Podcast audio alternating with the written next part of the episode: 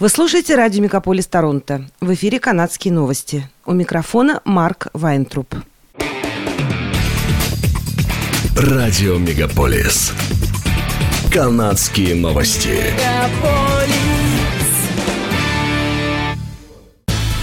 В эфире «Канадские новости» у микрофона Марк Вайнтруп. В Торонто открылся 48-й международный кинофестиваль. Программе представлено порядка 300 фильмов и анимационных работ из 70 стран. В программу фестиваля также вошли спортивная лента Тайки Вайтити «Следующий гол победный», драма Вито Мортенсена «Мертвецам не больно», фильм Шона Пена «Дружище», черная комедия «Наемный убийца» и другие картины. Впервые в истории фестиваля фильмом открытия стала анимационная лента – Канаде состоялась международная премьера мультфильма Хаяо Миядзаки «Мальчик и птица», основанного на книге японского писателя Есино Кинзабро «Как поживаете?». В Торонто также покажут фильмы участников Канского и Венецианского конкурсов. «Химеру» Али Рорвахер, «Анатомию падения» Жюстин Трие, «Зону интересов» Джонатана Глейзера и «Зла не существует» Рюсуке Хамагути. Кинофестиваль в Торонто проводится с 1976 года. В качестве членов жюри выступают обычные зрители, поэтому главная награда смотра «Приз зрительских симпатий» присуждается по итогам голосования. Городской совет Торонто проголосовал за инициативы, которые помогут городу получить дополнительный доход и частично покрыть дефицит бюджета в размере полутора миллиардов долларов – на специальном заседании члены Совета проголосовали за постепенное повышение муниципального налога на передачу земли для домов стоимостью 3 миллиона и выше, а также отмену ограничения стоимости парковки в 5 долларов в час. Повышение налога на передачу земли вступит в силу 1 января 2024 года. Члены Совета также решили поручить городским властям отчитаться о введении налога на передачу земли иностранным покупателям, ввести сбор за коммерческую парковку и увеличить налог на пустующие дома с 1 до 3%. Кроме того, члены Совета решили обратиться к правительству Онтарио с просьбой одобрить муниципальный налог с продаж. Такой налог может принести городу до миллиарда долларов в год. Кроме того, городской совет одобрил запрос к федеральным властям о выделении 750 тысяч долларов на помощь просителям убежища, передает портал «Тарантовка». В связи с приближением сезона респираторных вирусов некоторые больницы восточной провинции Онтарио вновь вводят требования соблюдения масочного режима в зонах обслуживания пациентов. Kingston Health Science Center на своем сайте сообщает, что маски теперь обязательны в отделении неотложной помощи и в детской поликлинике. Кроме того, больница настоятельно рекомендует использовать маски в клинических зонах с пациентами высокого риска, включая онкологические отделения, отделение интенсивной терапии новорожденных и диализа. Причиной изменения является рост заболеваемости COVID-19 в юго-восточной части провинции Онтарио. Представители здравоохранения также ожидают роста заболеваемости гриппом и респираторно-синцитиальным вирусом этой осенью. Полиция сообщает, что около 40% звонков в службу 911 Peel Region приходится не на экстренные ситуации, из-за чего некоторые люди, нуждающиеся в срочной помощи, вынуждены ждать ответа оператора.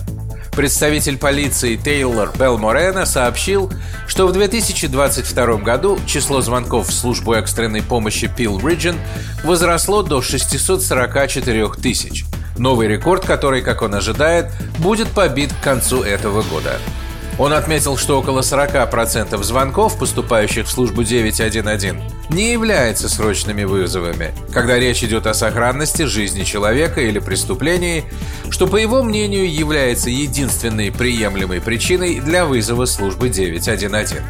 Если вы, например, вернулись домой из отпуска и обнаружили, что ваш автомобиль угнали, не стоит звонить по этому поводу 911. Вместо этого позвоните в полицию по телефону 905 453 3311. В случае, если же на ваших глазах пытаются угнать транспортное средство, то позвонить 911 будет целесообразно, отметил представитель полиции. Также он поведал о случае, когда в прошлом месяце семья из Брэмптона позвонила 911, чтобы сообщить о вооруженном вторжении в дом, но была вынуждена висеть на линии почти 4 минуты, прежде чем их связали с оператором. Спустя более чем три года после начала пандемии COVID-19 Metrolinx избавляется от оборудования, установленного для ограничения распространения вируса, включая пластиковые перегородки, наклейки и дозаторы дезинфицирующего средства для рук. Решение было принято после консультаций с командой по охране труда и безопасности Metrolinx и в соответствии с рекомендацией общественного здравоохранения.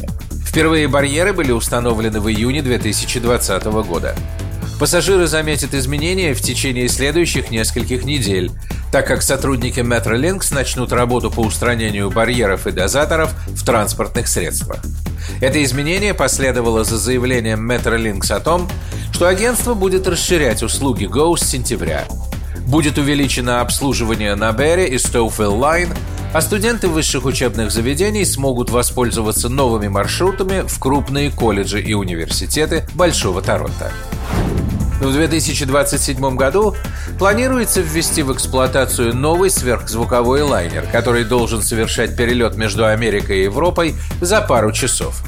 НАСА в сотрудничестве с компанией Lockheed разрабатывает совершенно новый сверхзвуковой пассажирский самолет, который пока носит кодовый номер X-59. И по заверениям компании-разработчиков, его крейсерская скорость превысит нынешние скорости пассажирских самолетов в 4 раза.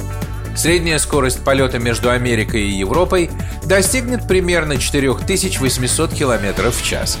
Самая большая проблема состоит в шуме, точнее в грохоте и громе, который возникает при переходе звукового барьера. Этот фактор стал одним из важнейших отрицательных моментов предыдущих моделей сверхзвуковых самолетов Ту-144 и Конкорд. В теории проблема почти решена. Разработчики заверяют, что технические решения для снижения уровня шума найдены.